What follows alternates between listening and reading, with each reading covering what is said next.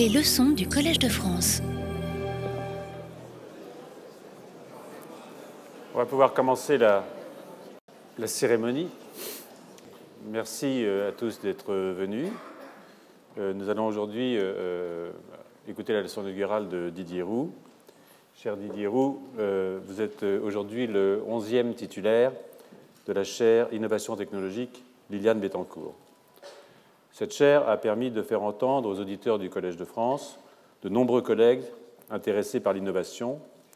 Et au nom de notre institution, je remercie chaleureusement la Fondation Bettencourt-Schuller de, de, nous donner ainsi les moyens de rendre plus visible une question dont on ne dira jamais assez l'importance pour notre avenir scientifique et économique. Notre pays, dont la recherche fondamentale reste une des premières du monde, malgré des investissements qui n'atteignent pas le 1% du PIB, nécessaires pour faire jeu égal financièrement avec l'Allemagne, montre une faiblesse réelle du côté de l'innovation. Malgré des mesures fiscales incitatives, comme le crédit impôt recherche, plus de 6 milliards d'euros par an, il semble impossible de passer des 1,5% du PIB aux 2% qui seraient nécessaires pour faire jeu égal avec les plus grands.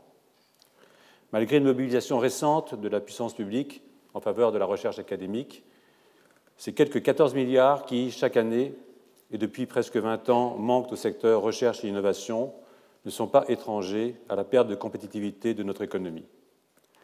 Si la recherche fondamentale s'en sort encore avec les honneurs, on, ne peut s'interroger, on peut s'interroger sur la pérennité de cette situation dès lors que l'innovation continuerait de stagner. Car ce devrait être une évidence que s'il n'y a pas d'innovation sur recherche en amont, en retour, l'innovation pose des questions et fournit des sujets d'étude à la recherche académique, voire à une recherche fondamentale menée au sein des entreprises. C'est une évidence du côté de la médecine, où les grandes pathologies interrogent la physiologie, sauf à croire qu'il y aurait une physiologie pour la santé et une autre pour la maladie, ce qui est absurde, toute pathologie étant un processus physiologique qui déraille. Mais il en est ainsi dans toutes les branches du savoir. Et c'est là, cher Didier Roux, vous êtes non pas l'homme de la situation, vous l'êtes en toutes circonstances, mais celui de l'illustration de cette alliance nécessaire et nécessairement bijective entre recherche et innovation. Je connais à peine votre domaine, et je m'appuie sur une note qui m'a été donnée par notre collègue Clément Sanchez, merci Clément, pour asseoir cet éloge. Votre parcours scientifique est celui d'un passionné de la physico-chimie et de la matière condensée. Vos premiers travaux menés au CNRS portent sur le comportement à l'équilibre et hors d'équilibre des phases partiellement organisées caractéristiques des cristaux liquides, des colloïdes, des tensioactifs en solution. J'en passe. Mêlant modélisation et expérimentation, vous avez pu, en vous focalisant un temps sur des surfaces flexibles soumises à des fluctuations thermiques, poser, proposer une théorie du comportement de ces surfaces et décrire un nouveau type d'instabilité qui gouverne le changement de structure d'une matière fragile soumise à un écoulement. Interaction d'ondulation, phases éponges et structures en oignon, le rapprochement avec les structures molles, donc le vivant, est assez évident. N'est pas machine qui veut. Vous me pardonnerez, je l'espère, de ne pas dévoiler vos multiples et productives intrusions sur le terrain de la biologie cellulaire. C'est cependant à travers ces concepts nouveaux, ces approches aux confins de la biologie et de la physique, que va s'affirmer votre intérêt pour les interactions entre recherche et innovation. Intérêt matérialisé par la création de deux jeunes pousses, start-up, puis par votre nomination comme directeur scientifique adjoint de Rhône Poulenc et votre entrée au conseil scientifique de Rodia. Directeur de la recherche et du développement du groupe Saint-Gobain depuis juin 2005, vous en dirigez l'innovation depuis janvier 2009. Une telle activité ne va pas sans certains signes de reconnaissance institutionnelle auteur de plus de 150 articles scientifiques et de 14 brevets. Vous êtes lauréat de nombreux prix et distinctions, dont le Grand Prix IBM Matériaux et le Grand Prix de l'Académie des sciences Mergier-Bourdex. Ce dernier prix, c'est souvent le cas, a précédé votre élection à l'Académie des sciences, ce qui vous coiffe d'une double casquette, puisque vous siégez aussi à l'Académie des technologies. Last but not least, nous l'espérons, vous êtes aujourd'hui le 11e titulaire de la chaire d'innovation technologique, Liliane Bettencourt, du Collège de France. C'est à ce titre que je vais maintenant vous laisser la parole pour une leçon inaugurale dont l'intitulé Recherche fondamentale, invention et innovation recouvre parfaitement le champ étendu de vos activités.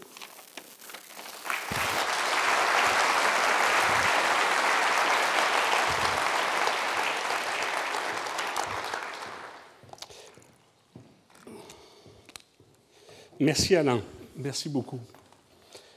Euh, monsieur le ministre, monsieur l'administrateur, madame et monsieur Meyer, chers collègues, chers amis, mesdames, messieurs, j'aimerais remercier d'abord les professeurs, le collège des professeurs qui m'a élu, et plus particulièrement ceux qui ont proposé mon nom.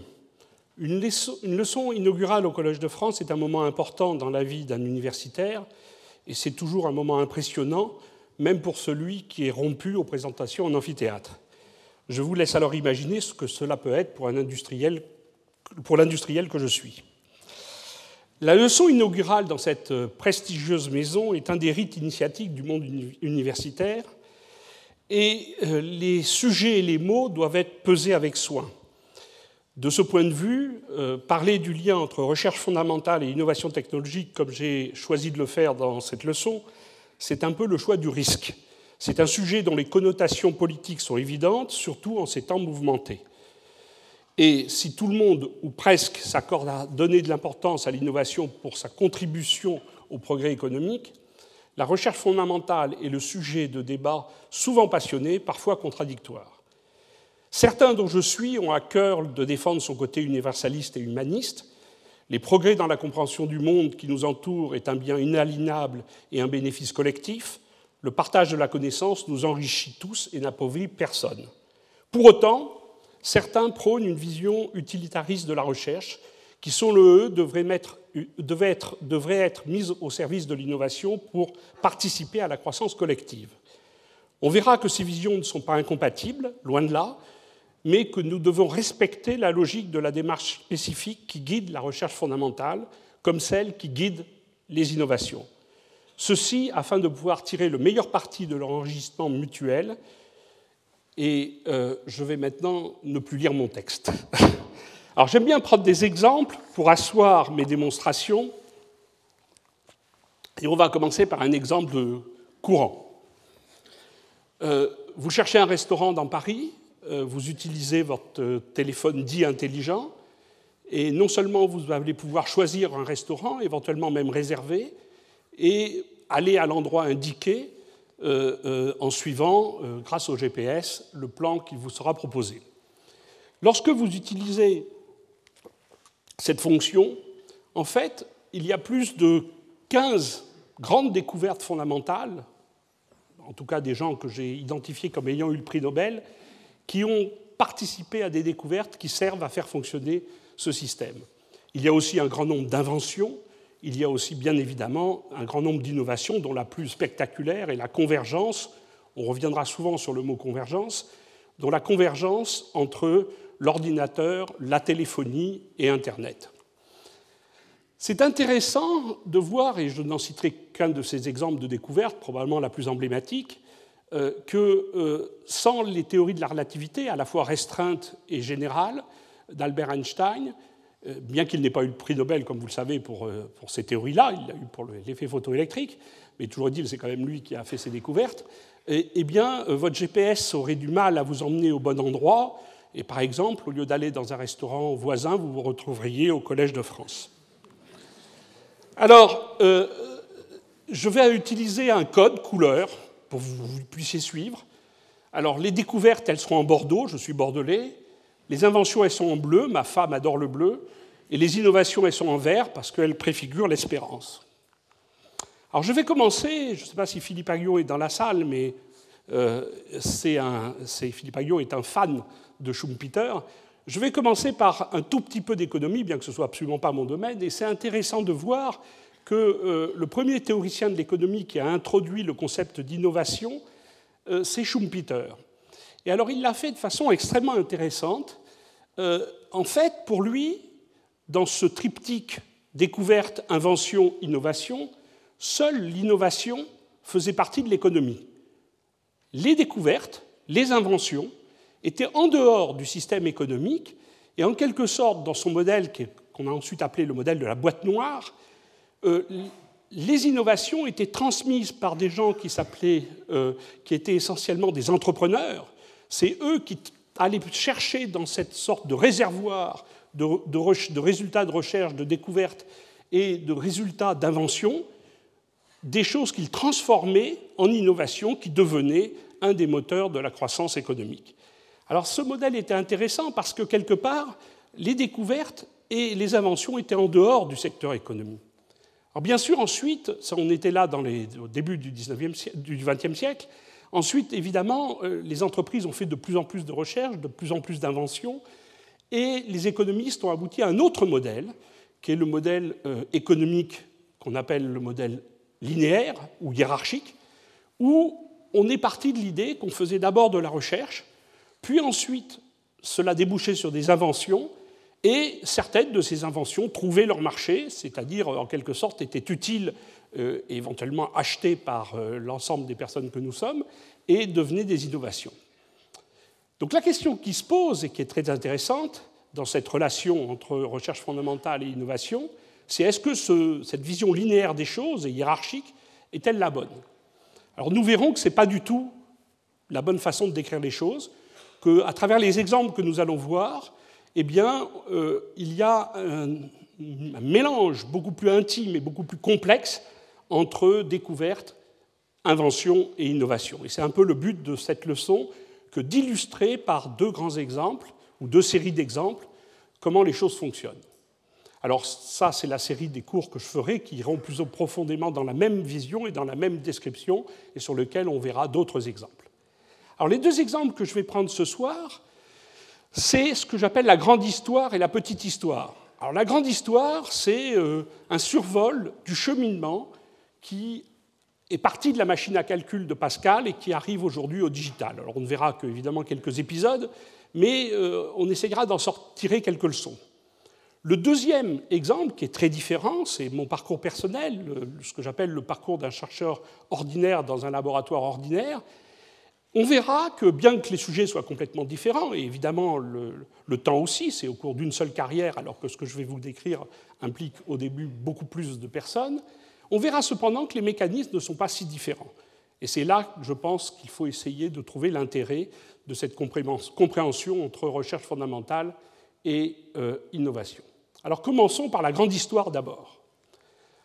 Alors cette histoire, elle essaye d'expliquer comment on a pu passer de la machine à calculer au XVIIe siècle au numérique du XXIe siècle. Alors tout d'abord, il y a, comme on le verra souvent, une convergence. Deux choses qui sont arrivées séparément, qui n'ont rien à voir, et que l'on va combiner pour être ce que l'on appelle le début des ordinateurs. Le premier point, c'est une invention, et c'est resté une invention, c'est-à-dire qu'elle n'a pas été commercialisée et vendue, qui est la Pascaline, c'est une machine à calculer, euh, que Blaise Pascal, quand il avait 19 ans, a inventé, a inventé parce qu'il voyait son père, qui était surintendant, qui faisait des calculs euh, comptables à longueur de journée. Il a voulu lui simplifier son travail et donc a inventé cette machine à calcul qui permet de faire des additions, des soustractions, des multiplications et des divisions.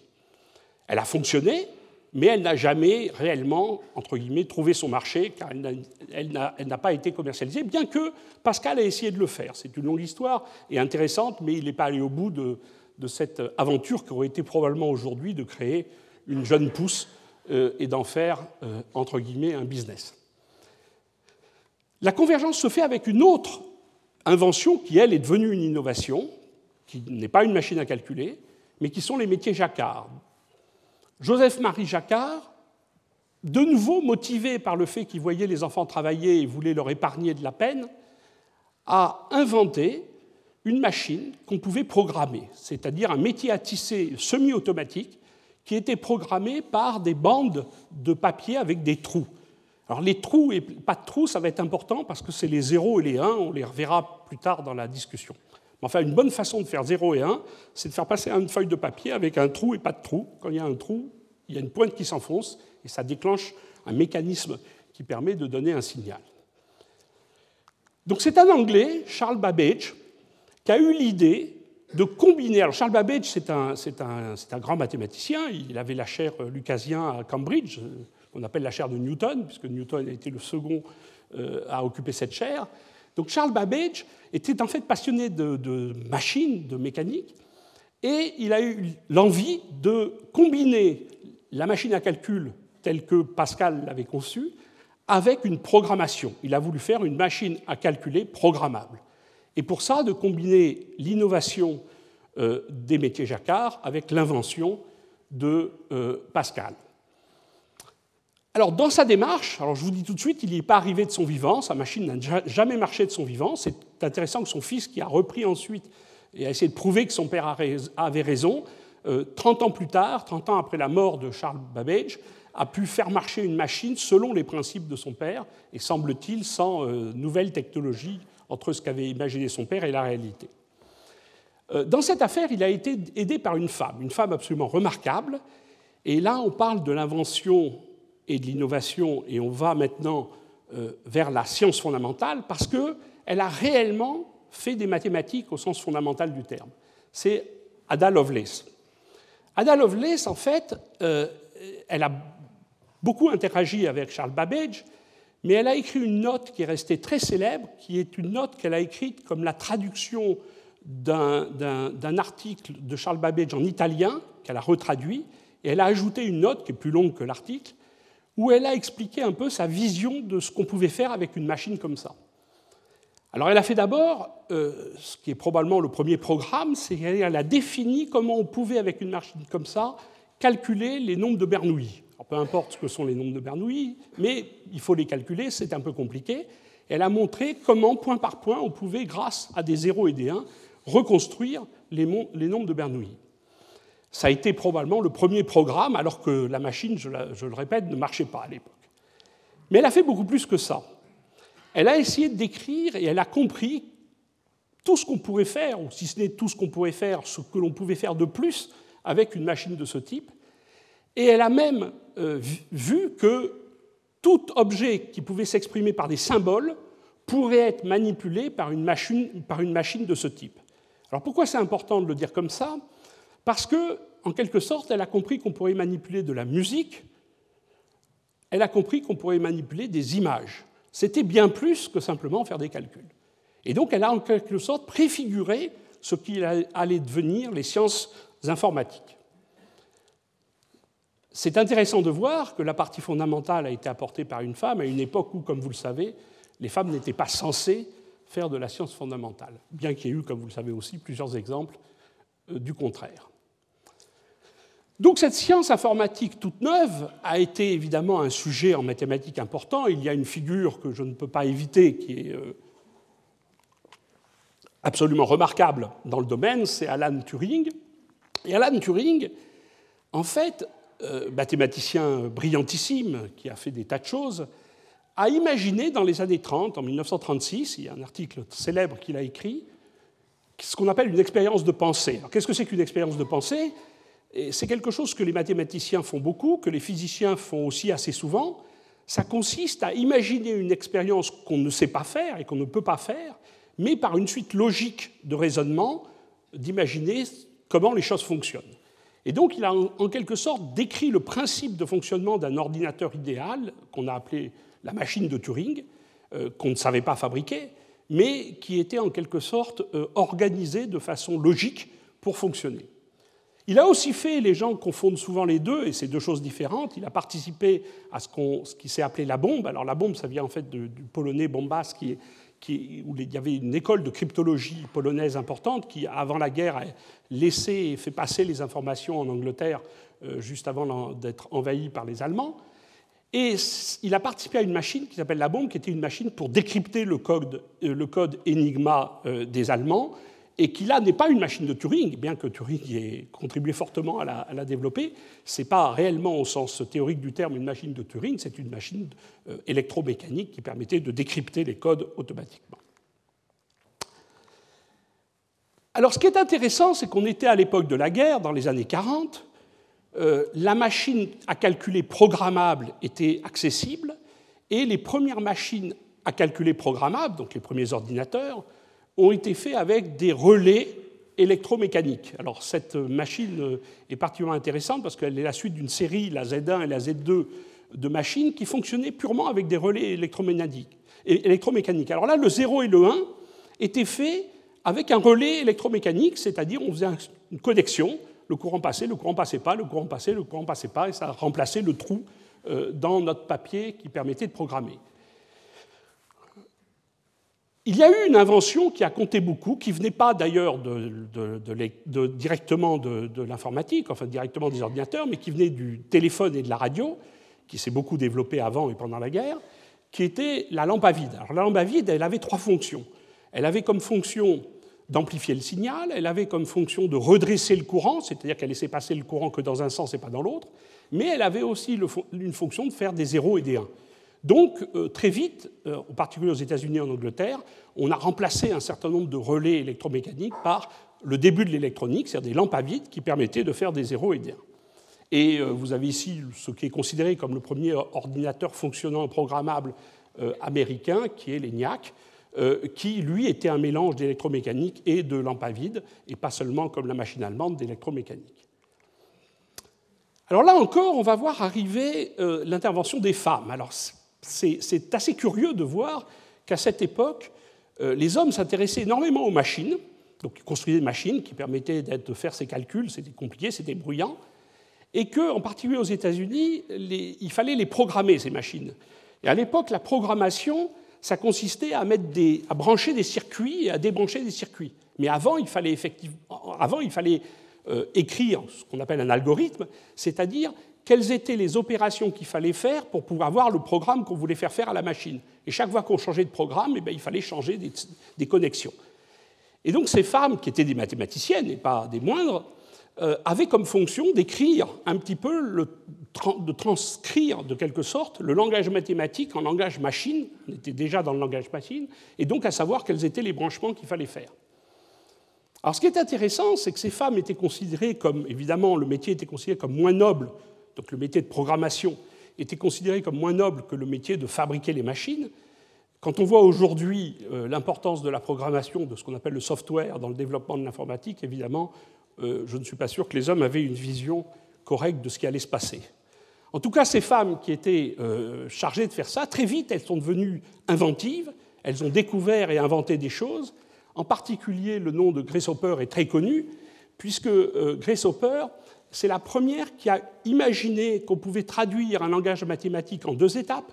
D'abord, l'écrire de façon le plus claire possible dans un langage qui était accessible assez facilement à la compréhension mathématique, et puis de faire de ce qu'on appelle un compilateur, c'est-à-dire de traduire ça en langage machine, des 0 et des 1 qu'il fallait faire faire par la machine.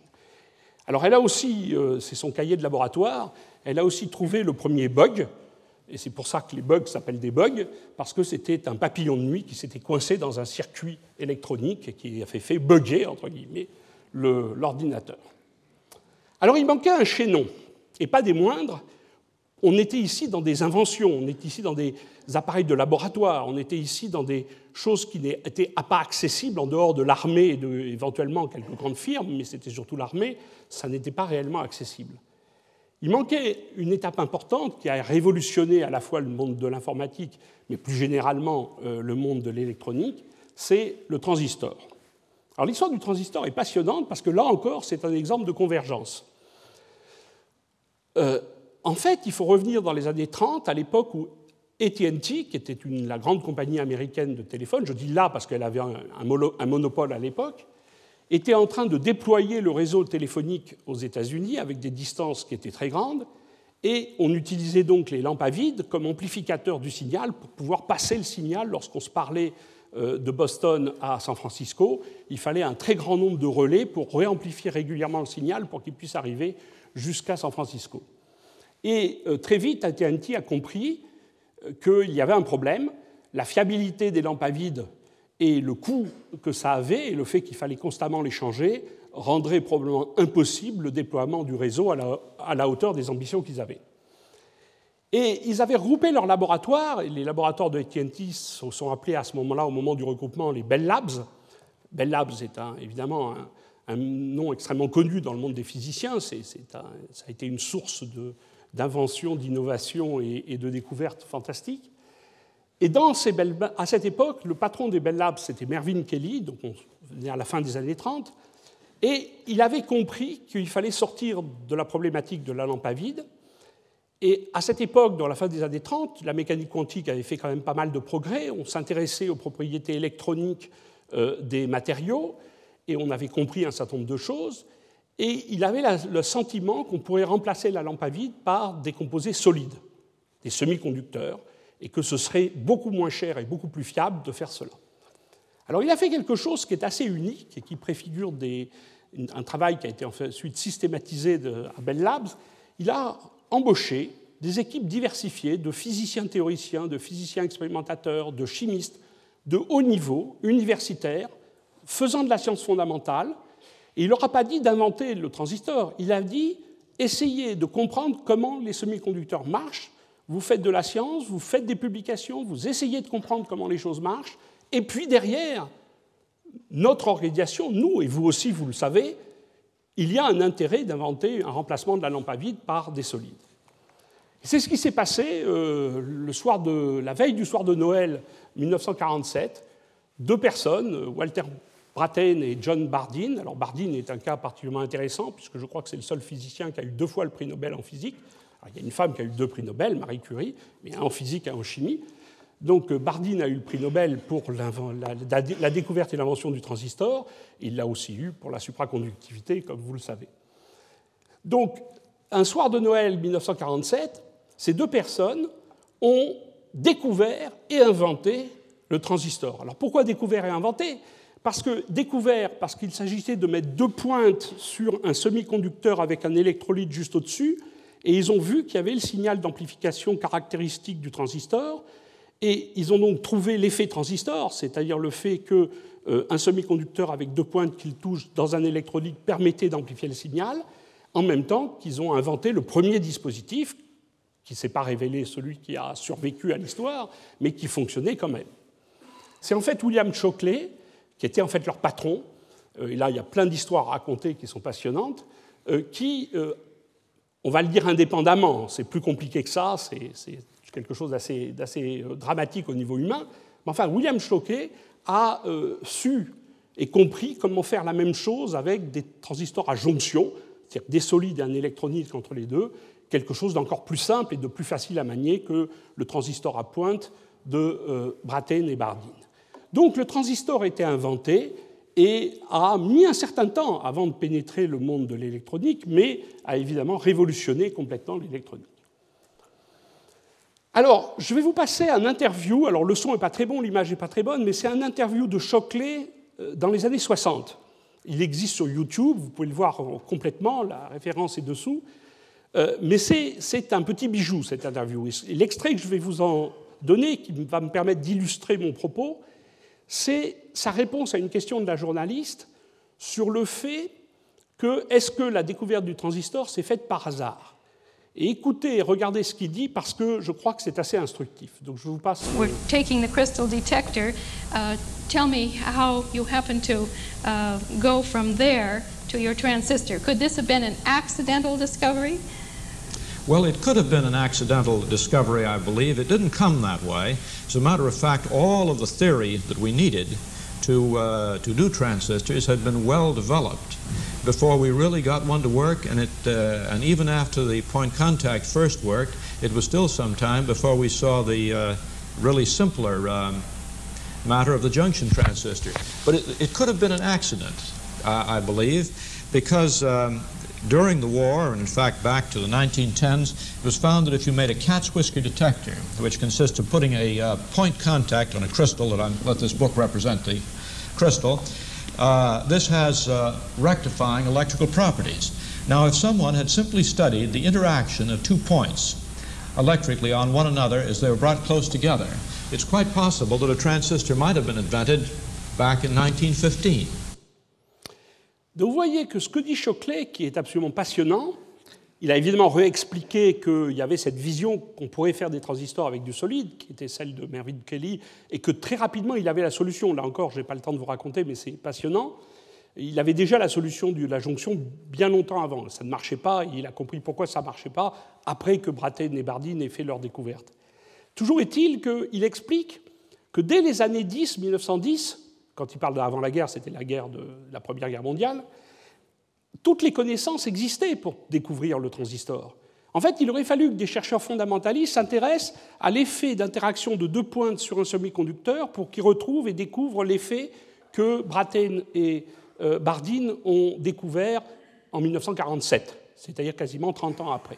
Alors c'est intéressant parce que ça montre bien quelque chose qui est important, c'est que les découvertes peuvent se faire par volonté, par accident. Dans le cas présent, l'accident serait arrivé 37 ans ou 32 ans avant la découverte réelle. Donc vous voyez que c'est quelque chose d'intéressant, en tout cas c'est ce qu'il explique. Alors la première grande innovation qui a été faite avec le transistor, avec le transistor ça n'a pas été dans l'ordinateur, bien évidemment, ça a été dans la radio. Euh, la radio et le téléphone un peu, mais la radio est arrivée assez vite. Alors, ma génération, j'ai encore connu des, radios à lampe chez ma grand-mère. Euh, c'était des radios que vous allumiez. Il fallait attendre un certain temps pour que ça chauffe. Les lampes devaient chauffer et atteindre une certaine température. Et puis, euh, le système fonctionnait une fois que la lampe était chaude. Et il fallait régulièrement, comme pour les lampes d'Edison, changer les lampes de temps en temps. Donc, c'était des systèmes qui fonctionnaient, mais qui n'étaient pas parfaitement performants. Donc le transistor a envahi le monde de la radio et surtout a permis de faire des radios petites et portables, alimentées par des piles. Alors ce qui est intéressant, c'est que ces radios petites et portables, on les a appelées des transistors, du nom de l'élément électronique qui a permis de les fabriquer.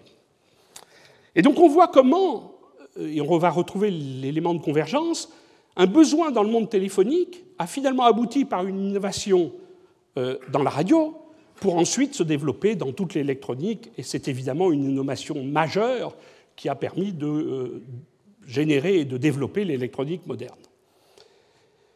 Alors on va continuer et on va voir maintenant quelque chose d'un petit peu différent.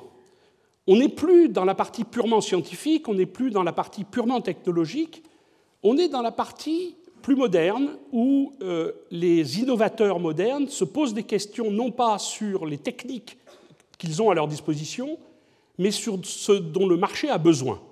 Et l'exemple que je vais prendre est évidemment celui d'Apple et de Steve Jobs, qui est un merveilleux exemple de cela. Alors en attendant, et avant d'y arriver, euh, les transistors ont pénétré le monde des ordinateurs. IBM a fait le premier, premier ordinateur vendu avec des transistors dans les années 50. Et c'était des machines lourdes, lentes, par rapport à ce qui est maintenant incroyablement moins performante, mais qui pourtant étaient intéressantes, et les entreprises ont commencé à en acheter, les utiliser, au départ pour des besoins militaires, mais pas tout le temps. Une révolution est arrivée, bien évidemment, avec euh, l'Apple II, donc cette jeune société euh, créée par Steve Jobs, qui a fabriqué le premier ordinateur grand public de petite taille, euh, qui a permis de vulgariser complètement l'usage des ordinateurs. Alors ce qui est intéressant dans cette affaire, c'est que là on voit bien la différence entre invention et innovation et, la vision des besoins du marché. À l'époque, il y avait une société, Xerox, qui est une société de photocopie, qui avait créé un centre de recherche hors mur pour imaginer la domotique ou la bureautique, plus exactement, du futur. C'était Xerox Park.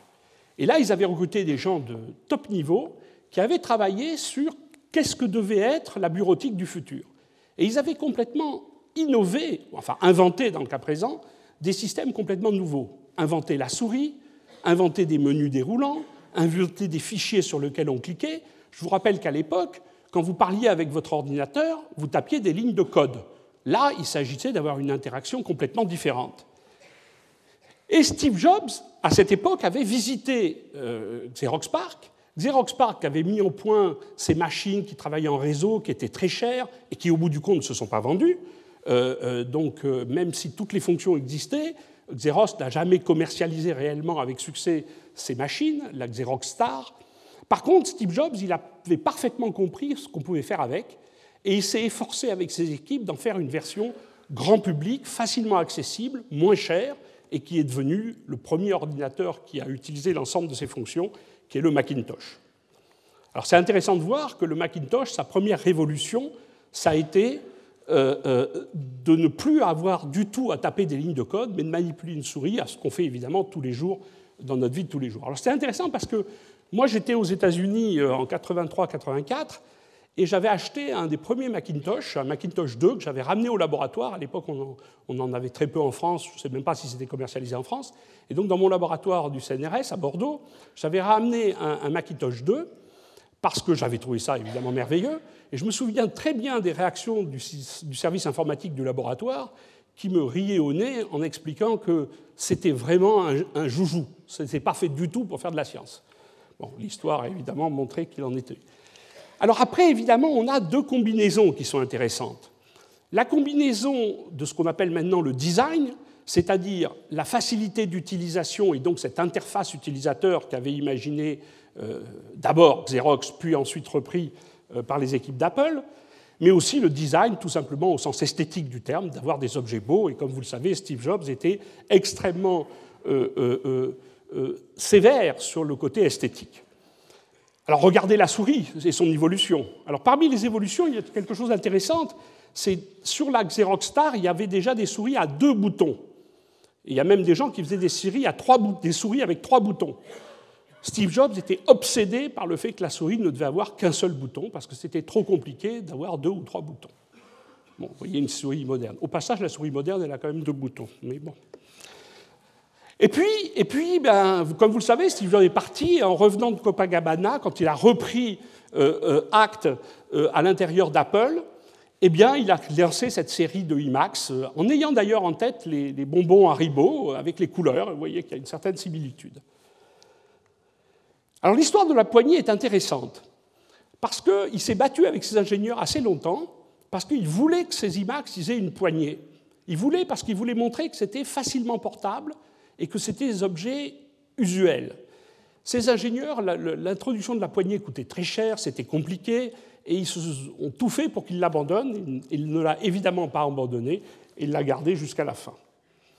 Alors la beauté, elle se cache aussi à l'intérieur de l'ordinateur. Vous avez à gauche euh, une carte d'ordinateur dont je ne tairai le nom. À droite, vous avez la carte mère du Macintosh. Et euh, évidemment, Steve Jobs a beaucoup insisté pour que même à l'intérieur, la carte mère soit belle. Et quand ses ingénieurs lui disaient mais à quoi ça sert, personne ne la regarde, si, si, si quelqu'un démonte, il faut que ce soit beau. Euh. voilà. Et puis après, il y a eu toute la série des iPods, des iPhones. Je n'ai pas le temps de le raconter ici, mais bien évidemment, on verra ça plus en détail dans mes cours. Alors, il aimait bien, Steve Jobs, citer cette phrase de Picasso quand on l'accusait d'avoir pillé ou volé les inventions de euh, euh, Xerox, eh bien voilà, il rétorquait les bons artistes copient, les grands artistes volent, phrase attribuée à Picasso. Alors maintenant, on va reprendre l'histoire dans le cadre de ce que j'ai posé au début, c'est-à-dire la relation entre recherche fondamentale, invention et innovation.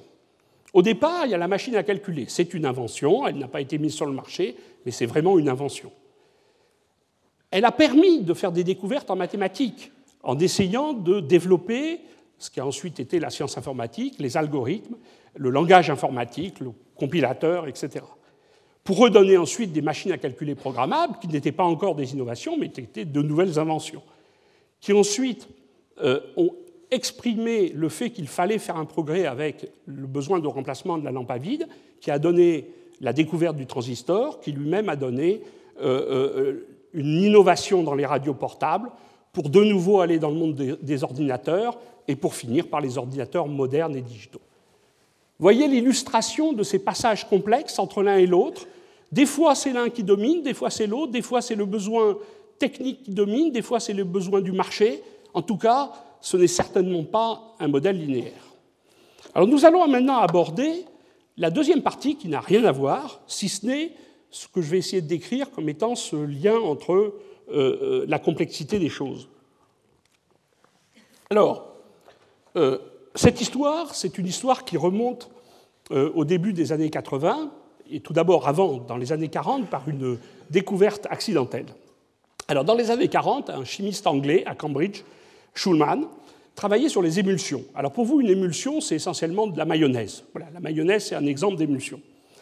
Alors il travaillait sur des émulsions, et puis évidemment, il voulait nettoyer ses outils, et comme les émulsions, c'est un mélange d'eau, d'huile et de ce qu'on appelle des molécules tensioactives, c'est-à-dire des savons, c'est la lécithine dans le cas de la mayonnaise, mais ce sont des molécules qui se mettent à l'interface entre l'eau et l'huile, eh bien, euh, cette vision des émulsions avec des gouttelettes protégées par ce film de tensioactive dans un solvant, donc des gouttelettes par exemple d'huile séparées par un film de tensioactive dans de l'eau, eh bien, euh, euh, ces systèmes visqueux, il voulait les nettoyer. Et pour les nettoyer, comme il était chimiste, il a pensé à prendre une molécule qui aime à la fois l'eau et l'huile, donc il a pris de l'heptanol, euh, qui à la fois est capable de dissoudre de l'eau et qui est capable de dissoudre de l'huile. Et en mettant, et ça a été la surprise de la découverte qu'il a faite accidentellement, en mettant quelques gouttes d'éthanol dans ce mélange visqueux comme une mayonnaise, d'un seul coup, le système, au bout de quelques gouttes, il en fallait très peu, s'est complètement éclairci, est devenu limpide et fluide. Et là, il s'est dit, il se passe quelque chose. Et euh, sa première explication a été, parce qu'il savait que la raison pour laquelle euh, la mayonnaise est turbide, euh, c'est parce que les gouttes sont grosses, comme les, gouttelettes d'eau dans les nuages, et que si on faisait des gouttelettes toutes petites, ça redeviendrait transparent. Donc il a pensé qu'il avait fait des gouttelettes toutes petites, et c'est pour ça qu'il a appelé ça des micro-émulsions. L'histoire montrera que ça n'avait rien à voir avec les émulsions, mais c'est le nom qui leur est resté par cette découverte accidentelle initiale. Alors il faut se rappeler qu'à cette époque, on était dans les années 70-80, il, il s'est passé une autre chose. Donc cette découverte est restée pendant 40 ans ou 30, 30 ans ce qu'on appelle une curiosité de laboratoire. C'est-à-dire qu'il y avait trois chercheurs dans le monde qui s'intéressaient à ça et qui essayaient de comprendre ce qui se passe, et puis ça n'intéressait personne, ni même le monde de la recherche fondamentale. Alors jusque ce que dans les années 70 arrive euh, euh, ce qu'on a appelé les chocs pétroliers, et le prix du pétrole s'est mis à diverger euh, pour atteindre des sommets qu'à l'époque on ne connaissait pas. Vous voyez que le prix du pétrole intégré sur de grands nombres d'années a été quand même stable pendant plus de 100 ans, avant donc ces premiers chocs pétroliers. Et les sociétés pétrolières cherchaient un moyen de rendre plus efficace l'extraction du pétrole des puits auxquels ils avaient accès, parce qu'ils n'avaient accès à de moins en moins de puits pour les raisons euh, géopolitiques de l'époque, et donc ils voulaient exploiter de mieux en mieux les puits qu'ils avaient. Alors vous savez que quand on cherche du pétrole, euh, la première chose que vous faites, vous faites un trou là où vous pensez qu'il y a du pétrole, et puis le pétrole jaillit. Ça, c'est ce qu'on appelle c'est le Far West ou c'est Lucky Luke, c'est-à-dire que le pétrole sort spontanément. Alors ça suffit pas, ça va pas très loin. Après, il faut faire des choses plus compliquées. Alors après, vous passez de Lucky Luke au Shadok, c'est-à-dire qu'une fois que vous avez épuisé euh, le jaillissement du pétrole spontané, eh bien vous mettez une pompe et vous pompez. Vous sortez le pétrole par pompage. Au bout d'un certain temps, plus rien ne sort, et là, vous vous dites, je vais pousser de l'eau ou du gaz à travers le, sol pour pouvoir récupérer ce pétrole. Donc, vous poussez. Alors l'eau, dans cette roche poreuse où il y a du pétrole, le problème, c'est que l'eau trouve très rapidement un chemin, sort un peu de pétrole, mais pas beaucoup, et la grande partie du pétrole reste dedans. Arrivé là, vous en êtes à plus de 50% du pétrole qui reste à l'intérieur. Alors ce qui s'avère, c'est qu'en fait, les microémulsions, avait une propriété tout à fait intéressante. C'est qu'elle diminuait énormément la tension superficielle entre l'eau et l'huile. Alors on va voir pourquoi c'est important. Votre pétrole, il est en quelque sorte, il imbibe une roche poreuse, et lorsque vous poussez de l'eau à travers, vous avez ce qu'on appelle les forces capillaires, ce qui fait que euh, le pétrole reste accroché à la roche et, et l'eau passe à travers un chemin, mais par contre n'arrive pas à déloger en quelque sorte le pétrole qui reste coincé dans la roche. Et c'est dû aux forces capillaires qui sont dues à la tension superficielle entre l'eau et l'huile. Et les micropulsions ayant une tension superficielle très basse, trois ordres de grandeur plus basse que la tension superficielle normale entre l'eau et l'huile, c'était une solution potentielle pour, entre guillemets, laver la roche et être capable de chasser le pétrole. Et donc, les pétroliers se sont retournés vers le monde universitaire, académique, en disant expliquez-nous comment marche une microémulsion pour que nous puissions nous en servir pour récupérer du pétrole. Et à ce moment-là, il y a eu une sorte d'émulation dans le monde entier euh, de laboratoires de physique, de chimie et de physico-chimie qui se sont mis à travailler sous cette euh, impulsion des industriels sur les microémulsions, les trouvant d'ailleurs intéressantes, comme on va voir ça plus tard, pour essayer de comprendre comment c'était fait, pourquoi la tension superficielle était basse et pourquoi ces systèmes étaient constitués de cette façon. Alors en fait, ce qu'on s'est aperçu à cette époque, c'est que ce n'était pas du tout des gouttelettes d'eau de petite taille dans de l'huile ou des gouttelettes d'huile dans de l'eau, c'était en fait un système euh, de phases entremêlées, ce qu'on a appelé des phases éponges, des phases où il y avait de l'huile qui était un peu comme une éponge, mais imaginez-vous que c'est une éponge liquide, vous remplacez l'éponge par de l'huile, de l'eau qui vient se mettre dans les porosités de l'éponge, et puis un film, un film au sens d'une surface de tension active qui vient séparer à tout endroit l'eau et l'huile. Et une microemulsion, c'était en fait ce mélange compliqué de deux, surfaces, de deux volumes bicontinus séparés par une surface qui était une surface de tension active de molécules de savon. Alors pourquoi c'était intéressant? On va, on va, le comprendre tout à l'heure. Mais c'est en fait Pierre-Gilles de Gênes, qui, comme vous le savez, a été professeur dans cette maison pendant très longtemps, qui a le premier donné l'explication de comment expliquer les performances et, la, compréhension physique des microémulsions en, en, devinant et en expliquant qu'elles s'étaient essentiellement pilotées par les propriétés élastiques du film de, de savon, du film de tensioactif, qui séparait l'eau et l'huile. En fait, l'eau et l'huile, dans cette affaire, étaient en quelque sorte inertes. Ce qui comptait surtout, c'était les propriétés du film de tensioactif ce qui a été l'explication qui a évidemment dominé la compréhension et la découverte qui nous a fait comprendre comment les choses fonctionnaient. Alors toujours est-il que ces microémulsions, la façon dont elles fonctionnent, c'est que vous les injectez dans le sol et en quelque sorte vous lavez la roche et vous repoussez le pétrole devant vous jusqu'à pouvoir l'extraire. Alors je vais vous montrer un petit film euh, qui euh, illustre ce qui se passe au niveau microscopique. Alors vous ne verrez pas la roche parce qu'elle est transparente, sinon vous vous ne verriez rien. Et ce que vous allez voir, c'est une microémulsion balayer une roche que vous ne voyez pas mais qui existe, poreuse. Et ce que vous voyez en vert, c'est l'huile, c'est le pétrole. Et vous ne voyez pas non plus la microémulsion pour des raisons évidentes. Vous voyez, voyez passer cette microémulsion qui vient en quelque sorte laver la roche avec ces gouttelettes d'huile qui restent un peu accrochées, mais la grande partie a été, euh, a été entraînée. Alors, pour comprendre pourquoi, indépendamment des applications dans le monde pétrolier, ce système s'est révélé un système passionnant au niveau de la science fondamentale, il faut revenir à un sujet euh, un petit peu euh, compliqué, c'est peut-être le moment le plus compliqué de mon exposé, après je reviendrai à des choses simples, qui sont euh, le, lien entre matériaux et physique statistique. Alors, la physique statistique, de façon extrêmement simple, c'est une façon de décrire les états de la matière quand on l'applique aux matériaux. Et euh, en supposant qu'on ait des atomes et des molécules, il y a deux éléments qui jouent et qui sont en compétition en quelque sorte. Vous avez l'interaction entre les atomes et les molécules, et vous avez ce qu'on appelle l'entropie, ou l'effet de la température. Et vous avez une énergie qu'on va appeler U, qui est l'énergie qui veut de l'ordre, qui veut euh, que les molécules interagissent les unes avec les autres. Et puis vous avez une autre énergie qui est liée à la température, qui est ce qu'on appelle l'énergie thermique, KT, où K est la constante de Boltzmann, qui représente le grain d'énergie, en quelque sorte, qui euh, met de l'agitation euh, dans ce monde et qui représente l'effet de la température. Et la compétition entre les deux vous permet d'expliquer pourquoi à basse température les interactions dominent et vous avez de l'ordre, qu'à haute température la température domine et vous avez un gaz, un désordre complet, et qu'entre les deux, vous avez, lorsque les deux ordres de grandeur sont du même, les deux énergies sont du même ordre de grandeur, à température intermédiaire, vous avez un liquide où les molécules sont désordonnées, mais quand même condensées entre elles à cause des interactions. Alors, ce que nous a appris la physique statistique, c'est qu'évidemment, euh, l'interaction entre un objet, atome ou molécule, dans un espace à trois dimensions, parce que nous vivons dans un espace à trois dimensions, ça permettait d'expliquer les transitions de phase entre le solide, le liquide et le gaz. Mais ce qu'elle nous a aussi appris, c'est que ces transitions, elles dépendaient de la dimensionnalité de l'espace, j'en parlerai pas, mais aussi de la dimensionnalité de l'objet, et j'en parlerai. Et c'est ça qui est intéressant.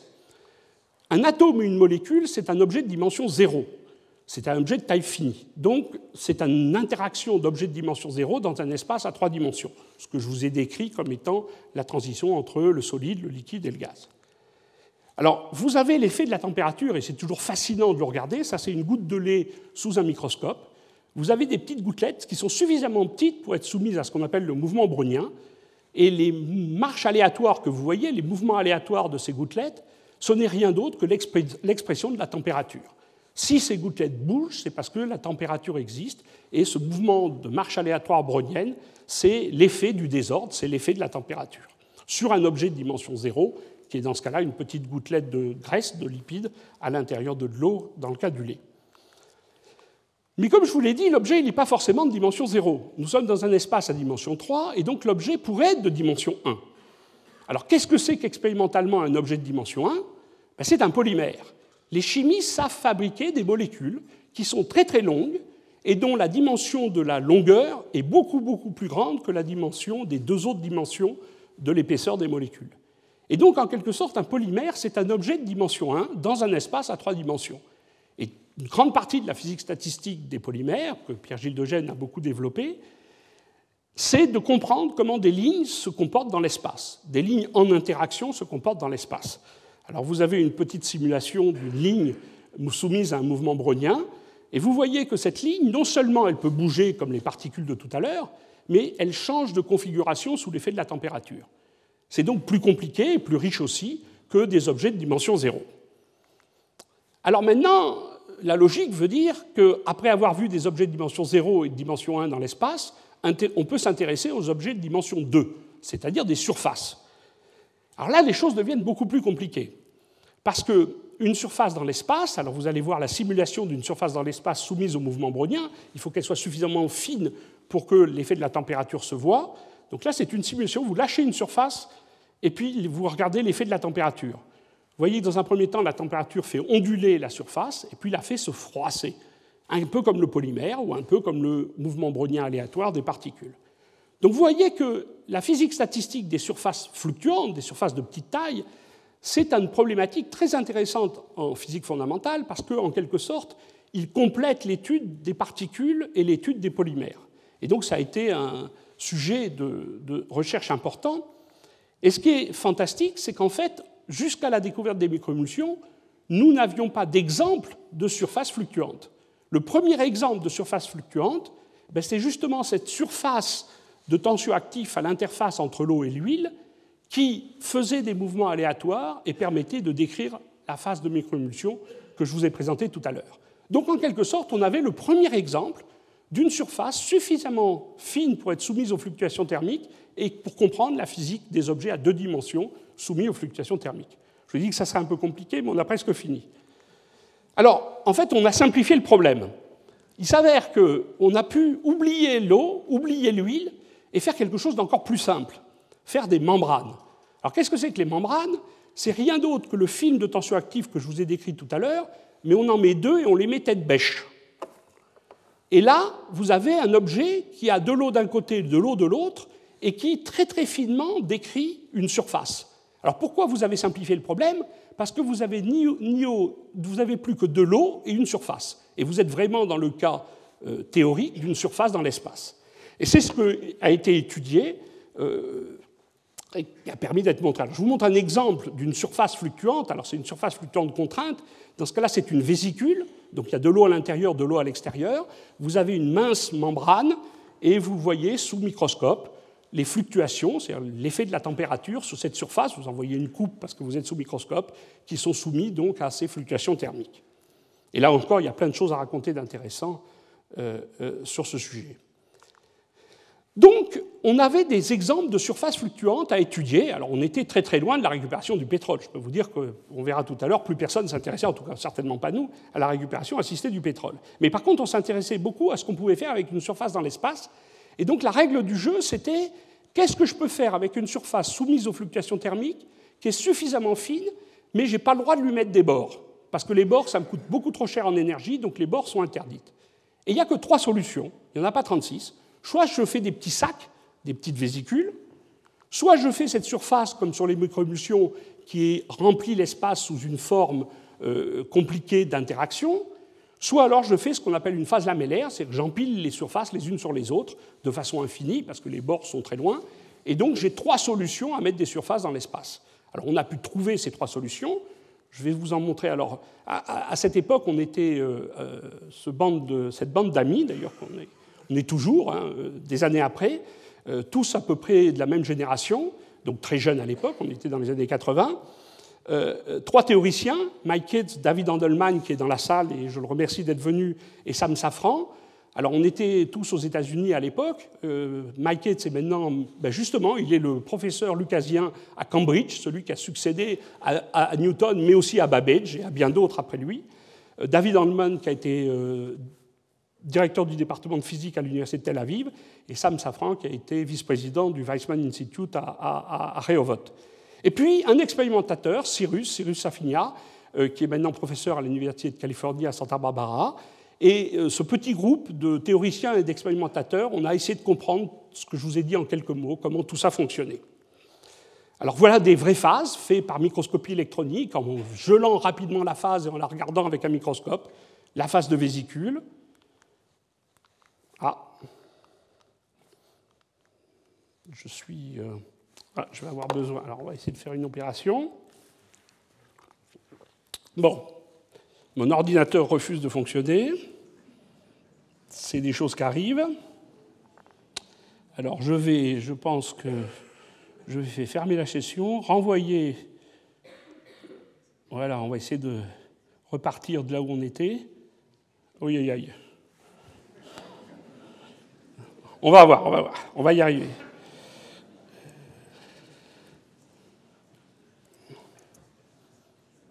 Voilà. Je ne suis pas sûr d'avoir fait la bonne chose, mais enfin, on va, on va y arriver quand même. Voilà. On va recharger la présentation et repartir.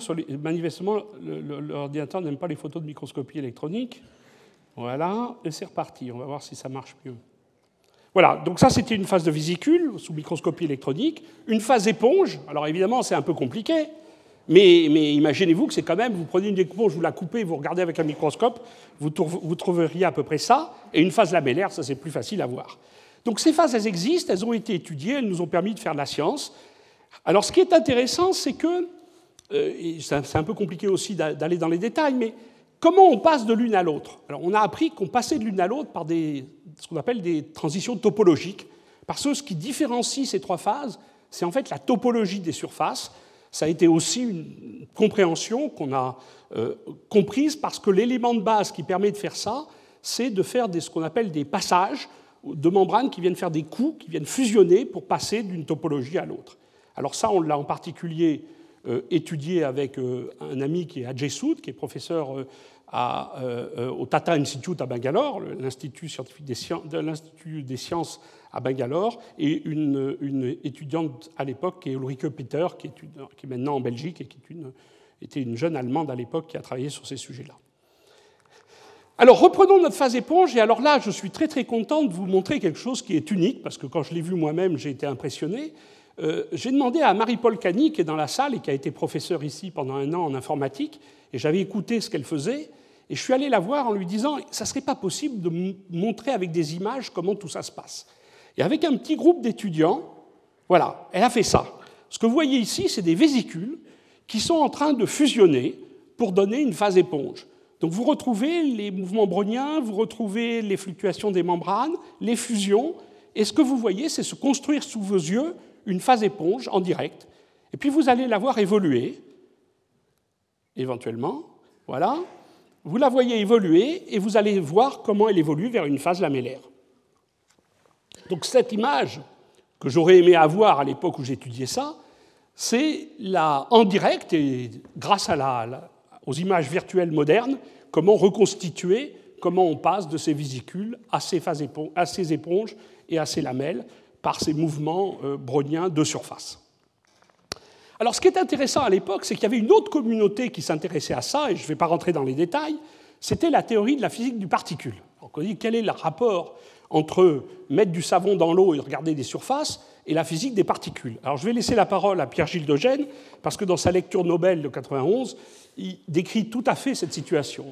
L'un des plus grands succès, l'un des grands succès de ce domaine, il parlait de la matière condensée molle, a été l'invention de la phase éponge de microémulsion. Mais plus généralement, il est amusant d'apprendre que euh, de leurs travaux qu'il y a un certain chevauchement dans la pensée entre la théorie des cordes et la description du comportement des savons dans l'eau c'est intéressant de voir l'universalité de la physique. Et une fois de plus, on est très très loin de la récupération du pétrole, on est très très loin euh, euh, d'une vision de produits vendus sur le marché, mais on a fait de la science fantastique et absolument passionnante. Alors entre-temps, le prix du pétrole s'était cassé la figure, et l'intérêt des industriels pour les microémulsions aussi. Et, donc nous nous retrouvions euh, euh, euh, dans les années 90 à faire tout genre de choses, tout à fait contents d'avoir trouvé un terrain de jeu fantastique pour faire de la science fondamentale, et puis les pétroliers qui continuent à travailler un peu, et qui d'ailleurs ont repris depuis un certain temps les travaux sur les microémissions quand ils ont vu le prix du pétrole remonter. Et il y a des projets actuellement dans à peu près toutes les grandes entreprises de récupération assistée du pétrole par ce type de technologie. Mais ce travail sur les microémulsions a cependant donné des résultats dans d'autres domaines d'application que le pétrole, dans la pharmacie. Alors il y en a un que j'aime bien. Euh, tous les grands parfumeurs on fabriquait des versions de parfums transparents sans alcool. Alors, il y a deux marchés pour les, parfums sans alcool. Il y a les parfums pour les bébés et les pays musulmans. Et on savait faire des parfums sans alcool, mais ces parfums sans alcool, on les faisait avec des émulsions. Donc, ils étaient turbides. Donc, ils avaient des packaging où on ne voyait jamais le parfum transparent. Alors, ils ont pu faire des, parfums transparents grâce aux microémulsions, et ils ont, tous les grands parfumeurs ont des formulations microémulsions pour faire des parfums sans alcool. Voilà, et puis il y a d'autres applications qui ont été développées. Bon, voilà le cheminement, on y reviendra plus tard. Alors, le deuxième exemple et le dernier, et je ne sais pas où j'en suis au niveau de l'horaire, euh, on va dire, oui, donc j'ai encore 10 minutes, ça va aller sans, problème, euh, c'est. C'est parce que je me les donne, les 10 minutes, c'est pour ça que vous rigolez. Bon. Alors, c'est de nouveau, alors là, la question est une question purement fondamentale. Et elle est intéressante parce qu'elle a conduit à des choses assez, assez rigolotes. Alors, la question fondamentale, c'était comment coule une phase lamellaire? Vous savez, la phase que je vous ai décrite là, comment elle coule? Parce que c'est. Alors, une phase lamellaire, vous savez ce que c'est? C'est quand vous oubliez votre savon dans votre baignoire. Hein, vous, laissez, vous avez oublié votre savon dans votre baignoire quand vous prenez un bain, et vous récupérez votre savon, il a autour de la, la surface une phase un peu visqueuse qui glisse et qui, euh, euh, euh, en quelque sorte, est un peu comme du dentifrice, si vous voulez. Et eh bien, une phase lamellaire, c'est comme ça. Et on s'est posé la question comment ces choses-là coulent? Alors, vous voyez, c'est un empilement de membranes les unes sur les autres. Et pour faire couler une phase lamellaire, il suffit de la mettre entre deux plaques et de faire bouger une des plaques. Et donc, au milieu, le, liquide visqueux, il est obligé de bouger. Alors, on a fait ça avec un certain nombre d'étudiants, dont, pas mal sont dans la salle, et un, collaborateur, Frédéric Nallet. Alors ils ont souffert parce que c'était vraiment un sujet à l'époque complètement nouveau. Je, vois euh, Eric qui est dans la salle qui, commence à se rappeler de mauvais souvenirs. Pourquoi c'était compliqué? Ben Parce qu'on était les premiers à faire ça et on était les seuls au monde à faire ça. On a même fait ça tout seul dans le monde pendant 4 ou 5 ans. On avait la paix, on n'avait pas de concurrents. Et, la première des choses qu'on a faites, et ça c'est intéressant, parce que c'est très important en science, on a construit des appareils nouveaux.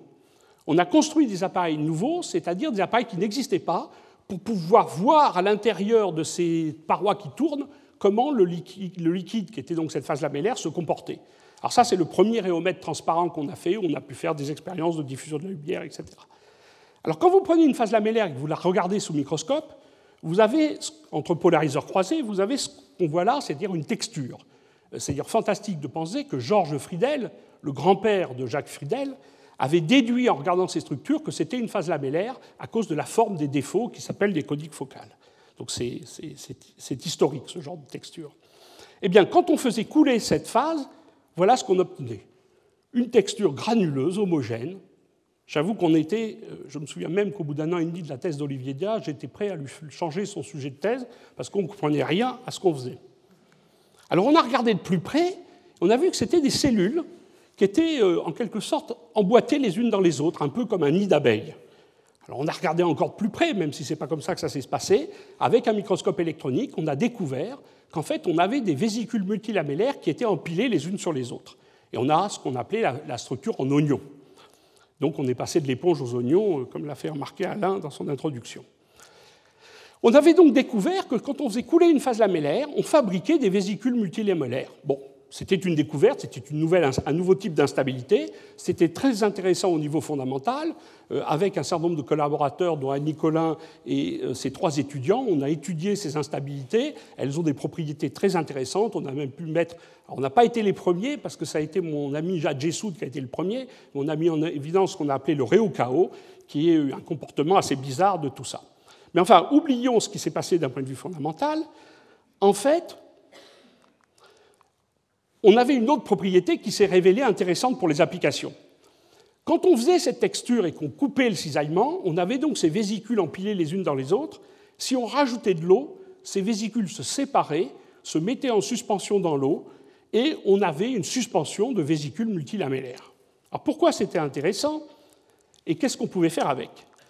Alors c'était intéressant parce que imaginez qu'on distribue un produit actif, une molécule active, un médicament, un pesticide, peu importe, à l'intérieur de cette phase lamellaire, vous la cisaillez et vous faites ces structures multilamellaires et vous les dispersez dans l'eau.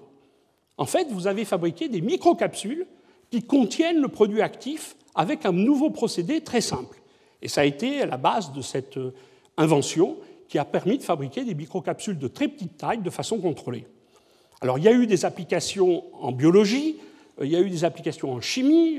On avait des collaborateurs, je crois que Joël est dans la salle, qui ont aussi été particulièrement patients avec nous pour nous aider à faire un peu de biologie et de chimie.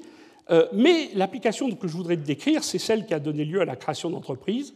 Et René, qui est dans la salle aussi, a été euh, mon complice à ce moment-là, de création d'une start-up, d'une jeune pousse. Alors à l'époque, 1994, c'était avant la loi Allègre. Alors j'ai fait tout ça dans la complète illégalité. Euh, avec le soutien parfait de Catherine Bréchignac, qui était la directrice du CNRS de l'époque, qui m'a même fait passer devant le conseil d'administration du euh, euh, CNRS. Et je dois dire que si j'avais su que c'était si compliqué aujourd'hui de créer une entreprise, peut-être je ne l'aurais pas fait. Enfin, en tout cas, j'ai échappé à tout ça parce qu'il n'y avait pas de loi et donc on était dans la zone grise. Donc on avait une méthode pour fabriquer des microcapsules et on a créé une société qu'on a appelée Capsulis, très, très bon nom pour ce qu'on faisait, et qui existe toujours d'ailleurs, hein, cette société existe toujours, et qui fait donc et utilise ce procédé de fabrication de microcapsules. Alors on a travaillé avec une entreprise, je cite ça parce que c'est le plus, le plus rigolo, euh, Virbac, qui est une entreprise de vétérinaires pour faire des gammes de produits pour les animaux, donc qui permettait de déposer ces capsules. Alors vous avez ici une photo historique du poil du chien de notre ingénieur de recherche, où on avait utilisé comme cobaye, on ne lui avait pas tellement demandé son avis, euh, mais on avait retrouvé les capsules sur son poil et donc on était assez content de nous. Alors on a aussi, euh, euh, Virbac voulait faire une gamme pour les poissons. Alors vous avez un problème important, c'est comment soigner un poisson. Alors évidemment, pour soigner un poisson, c'est pas facile. Vous pouvez lui mettre un pansement, vous pouvez lui mettre de la pommade, mais c'est pas facile. Alors on a fait une gamme qui permettait d'amener les capsules sur les écailles des poissons. Alors pour démontrer que ça marchait, on a pris un poisson blanc, on a mis du rouge dans les capsules et il est devenu un poisson rouge. Voilà. Et on a retrouvé les capsules euh, euh, sur la surface des écailles du poisson. Donc c'est une façon de soigner les poissons. Voilà. Alors maintenant, pour finir, parce que c'est un, point intéressant, euh, le réomètre qu'on avait inventé, ou les réomètres, parce qu'on en a fait plusieurs, on, on, avait des collègues qui venaient nous voir et nous demandaient d'en faire un pour eux. Ils voulaient la même chose. Et donc on a créé une société pour fabriquer ces instruments. Alors on l'a fait avec un, ancien étudiant qui s'appelle Philippe Sierrault, on a créé une société qui s'appelle Récontrôle, qui a eu moins de succès que la société Capsulis et qui a fini par disparaître. Mais euh, maintenant, Philippe Siro travaille chez HAC, qui a repris euh, la technologie et développe des instruments qui ne font pas tout à fait pareil, mais qui sont un peu du même genre. Alors maintenant, on reprend l'histoire, vous avez compris le jeu. On avait un besoin pour récupérer du pétrole. On, est tombé sur un problème magnifique de physique statistique fondamentale qui nous a occupés pendant un certain nombre d'années. Il y a quand même eu des applications dans les micromulsions, mais pas là où on les attendait. On s'est posé une question purement fondamentale sur comment coule une phase lamellaire. On a inventé des instruments nouveaux pour les fabriquer. On a découvert l'instabilité oignon d'un point de vue fondamental très intéressant, qui a permis de mettre au point un procédé de fabrication de microcapsules, qui a permis de développer des appareils expérimentaux de réophysique et qui finalement a donné quelques innovations. Donc vous retrouvez ce mélange complet au niveau de la vie d'un chercheur que j'avais essayé de mettre en avant au niveau d'une histoire bien plus grande et bien plus passionnante de celle de la découverte de l'ordinateur. Alors, en guise de conclusion, revenons maintenant aux leçons à tirer et à la conclusion. Que ce soit dans la grande histoire, le passage de la machine à calcul aux ordinateurs, ou dans la petite histoire, celle d'un chercheur ordinaire, nous avons vu que, l'interprétation des découvertes fondamentales, des inventions techniques et des innovations technologiques rendent le modèle linéaire de l'innovation peu représentatif de la réalité des choses. Je pense que vous en êtes maintenant convaincus. Alors il s'avère que dans les années 80, un autre modèle économique, et je reviens au modèle économique, celui de la chaîne interconnectée, proposé par Rosenberg et Klein, représente de façon un peu plus réaliste la réalité des choses. En fait, l'idée, ce n'est pas de les mettre les uns après les autres, c'est de les mettre en parallèle. La recherche, les inventions et les innovations, ce sont des choses qui fonctionnent en parallèle. Et c'est très important que ce soit en parallèle, on va comprendre pourquoi. Et l'idée, c'est parce qu'elles fonctionnent en parallèle, parce qu'elles ont leur propre logique de développement, en mettant des interactions à tous les niveaux, on a un enrichissement mutuel des différentes démarches. Alors pourquoi c'est très important qu'elles soient en parallèle et pourquoi c'est très important de mettre des interactions à tous les niveaux? Parce que la logique de développement de la science fondamentale n'est pas la même que la logique des développements des innovations. Vous avez compris que La logique de développement des innovations, c'est de mettre des produits sur le marché qui rencontrent leur marché, que les gens ont envie d'acheter. La logique de développement de la science fondamentale, c'est une pure logique de compréhension du monde qui nous entoure. Et c'est important de respecter les deux logiques et d'avoir en tête que ce ne sont pas les mêmes. Pour autant, le fait que l'un et l'autre se développent avec leur propre logique, on a vu combien elles pouvaient bénéficier l'une de l'autre d'un point de vue de leur enrichissement mutuel. Donc ce qui est important, ce n'est pas dans un modèle de type linéaire d'assujettir la science fondamentale à la possibilité d'innovation, mais beaucoup plus de laisser évoluer chacune avec leur propre dynamique et logique, tout en essayant de faire en sorte qu'elles aient le maximum d'interaction. Ce sera ma phrase de conclusion et j'ai désolé d'avoir été un peu long. Merci beaucoup. Retrouvez tous les contenus du Collège de France sur www.colège-2-france.fr.